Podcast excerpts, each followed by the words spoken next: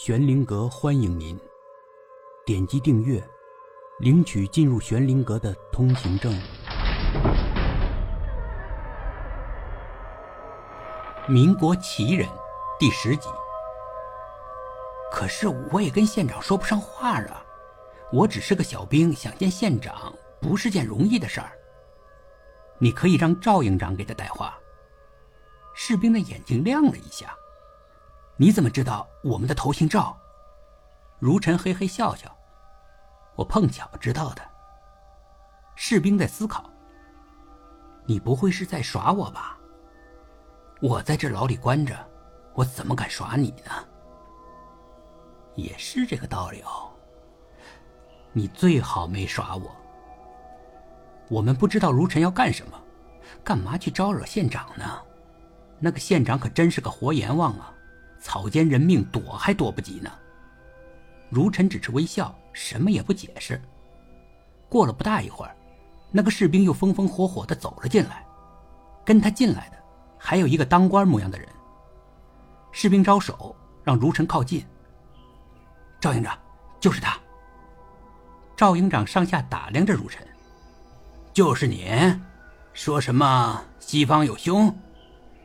赵营长问如尘。赵营长是一脸大胡子，看上去不怎么和蔼。如尘却一点都不害怕。是的，赵营长又打量他了一番。你为什么要那样说啊？我昨天晚上夜观天象，觉得应该提醒一下县长。夜观天象，哼！赵营长一副不相信的样子。如尘也不多解释，爱信不信。赵营长的气势软了一些。你说的那个天象到底是什么意思？详细说说。最近这两天，西方有凶，注意防范小人。防范小人？怎么防范小人？小人反复无常，不可相信。赵营长还是不满足，让如尘再解释解释。你就告诉县长。不可相信小人，小人变化快，前一次小人会帮你，下一次，小人也许会帮你的敌人。对县长说这么多就行了，县长会明白的。如尘说。赵营长瞪了一阵子如尘，然后转身才离开。过了一会儿，那个士兵又一个人转了回来。你这话到底什么意思啊？县长听了你的话，立即让赵营长来问问情况。这说明县长很重视啊。如尘只是笑，天机不可泄露的样子。好吧，好吧，我也不问你了。我只是想知道，县长这回真能奖我十块大洋？士兵说：“他还是关心大洋的事情。”一定会的。第二天上午，突然听到外面闹哄哄的，也不知道是发生了什么事情。通道尽头的铁门响了。士兵赶着几个人进来，是两个满头鲜血的人抬着担架进来了，担架上有人在大声呻吟着。这三个人我都认识，担架子上的人是韩豹子，在山寨里排行老三，我叫他三哥。两个抬担架的人，一个叫周兵，一个叫吴二赖子。我赶紧走上前去，三哥，这是怎么了？三哥骂骂咧咧的。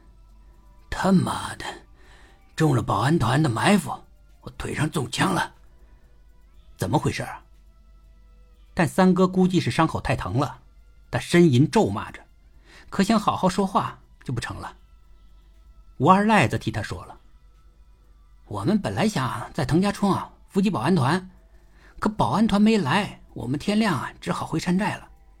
没想到在回去的路上却被保安团伏击了。”血往我脑门上冲，情况怎么样？大哥没事吧？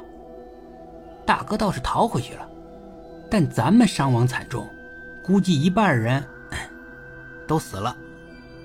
吴二赖子说：“怎么会这样呢？怎么会这样呢？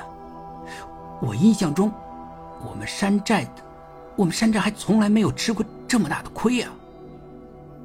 我无意中扫了如尘一眼，可如尘却躲开了我的目光。